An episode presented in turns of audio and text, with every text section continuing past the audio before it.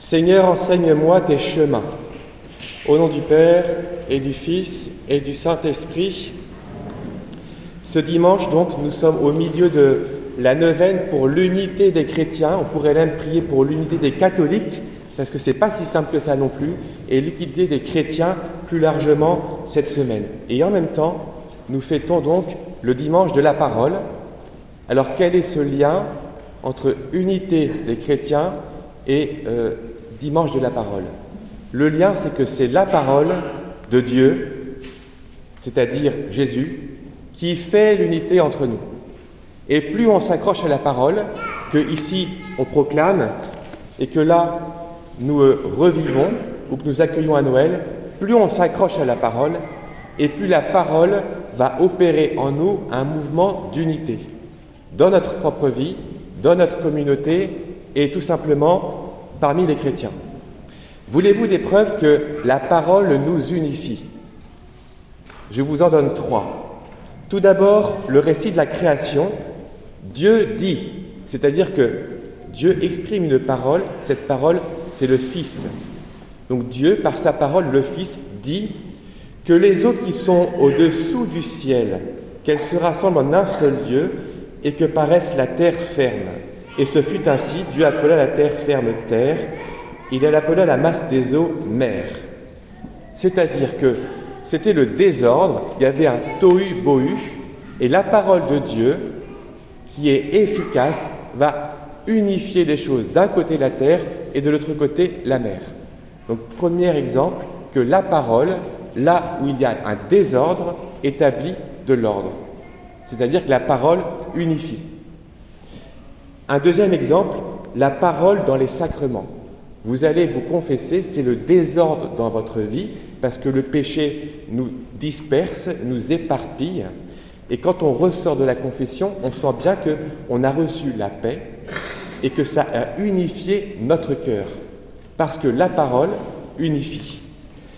Comme dit le prêtre, par la mort et la résurrection de son Fils, dans le sacrement de réconciliation, il a réconcilié le monde avec lui qu'il vous accorde son pardon et sa paix. Donc bien la preuve encore que la parole de Dieu en son Fils vient unifier là où il y a eu dispersion. Un dernier exemple ou une dernière preuve que la parole, c'est bien ce qui nous unifie, c'est la vocation. Ici, on a entendu dans l'Évangile un récit de vocation. Aussitôt Jésus les appela alors, laissant dans la barque leur père Zébédée avec ses ouvriers, ils partirent à sa suite. Donc il y a ces disciples qui ont été choisis là où ils vivaient, là où ils travaillaient. Je pense notamment à Matthieu, collecteur d'impôts, ça veut dire collaborateur de l'ennemi.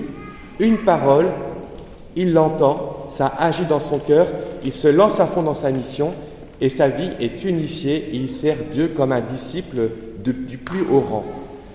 Donc voilà trois exemples, trois preuves pour vous dire que en vous accrochant à la parole de Dieu, le résultat, c'est l'unité dans votre vie, dans la paroisse, dans l'Église catholique et parmi les chrétiens. Alors, deuxième point à méditer, si d'un côté on nous demande de s'accrocher à la parole, c'est parce que de l'autre côté, il y a toujours aussi la tentation du diviseur. Et si on est divisé aujourd'hui parmi les chrétiens, c'est bien parce qu'il y a aussi le pouvoir du malin qui rôde.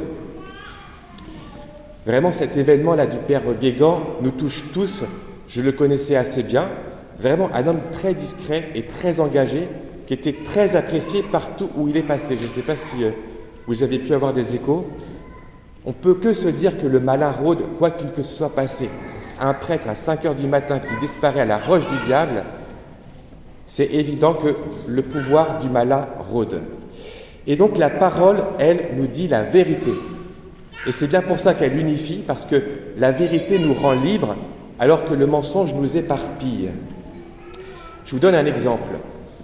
Quand la parole de Dieu nous touche en vérité, on apprend deux choses. La première des vérités, c'est que Dieu nous aime par-dessus tout. La première des vérités, c'est qu'on est fils, fille de Dieu. La deuxième vérité, c'est qu'on est pécheur. Mais comme c'est dit avec amour, on l'entend et ça nous attire.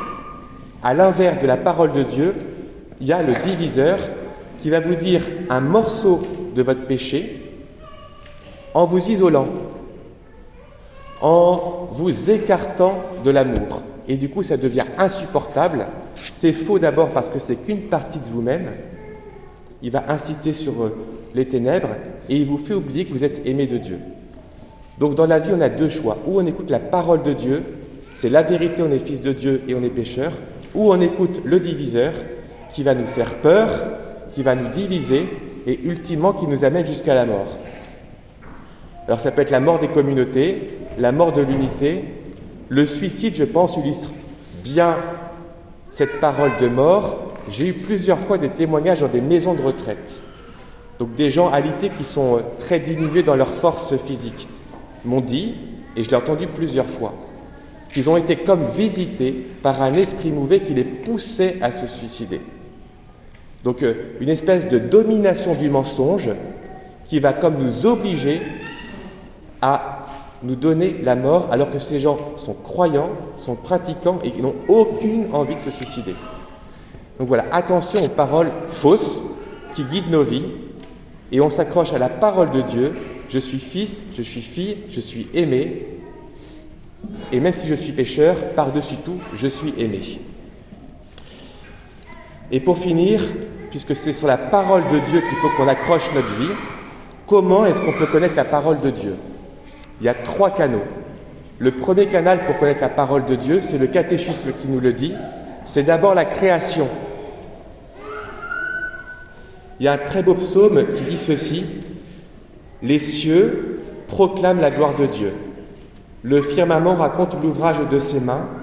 Le jour au jour en livre le récit la nuit à la nuit en donne connaissance. Pas de parole dans ce récit de la création, pas de voix qui s'entendent, mais sur toute la terre en paraît le message. Donc, pas de voix qui s'entendent, mais sur toute la terre, il y a comme des lettres qui nous disent que Dieu euh, est vivant et que Dieu nous donne des enseignements pour bien vivre. Je vous prends un exemple. La vie ne peut pas naître autrement que d'une relation sexuelle entre un homme et une femme. Donc, une famille, c'est un papa et une maman, c'est parole de Dieu. Ben, cette parole de Dieu, on la reçoit en observant la création. La parole de Dieu se reçoit aussi à travers nos facultés spirituelles. Donc nous les hommes, nous avons une volonté qui est attirée par la vérité, par le bien, une intelligence qui est attirée par la vérité, et on a une conscience. Et Dieu nous parle, sa parole est déposée dans notre cœur dans notre conscience. Et quand on écoute notre conscience, on entend aussi la parole de Dieu. Je vous donne un exemple. Quand notre conscience est mal formée, on peut en arriver à faire des gros péchés, par exemple l'avortement. Ceci dit, sur la fin de la vie des gens, c'est quand même fréquent que des gens viennent nous voir, des femmes viennent me voir en réalisant le péché qu'elles ont commis. Ça veut donc bien dire que Dieu dépose sa parole dans notre conscience et que quand on est prêt, la parole de Dieu se fait entendre dans notre conscience. Et enfin, la parole de Dieu s'entend dans la révélation. Quand on est tous un petit peu pris et voilés par euh, le mensonge, le péché et l'ignorance, eh bien, on s'accroche à la Bible, à la tradition, c'est-à-dire ce qui est cru depuis toujours et partout, et ça vient nous former et nous dire des choses qu'on n'aurait pas pu deviner par nous-mêmes. Par exemple, Dieu est Trinité.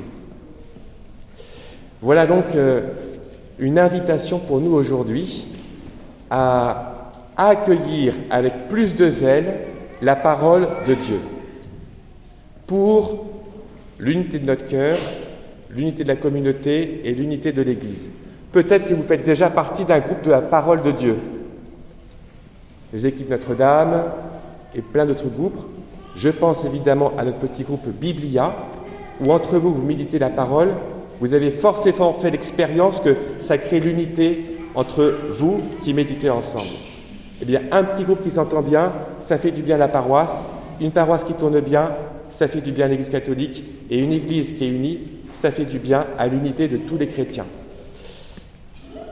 Au nom du Père et du Fils et du Saint-Esprit,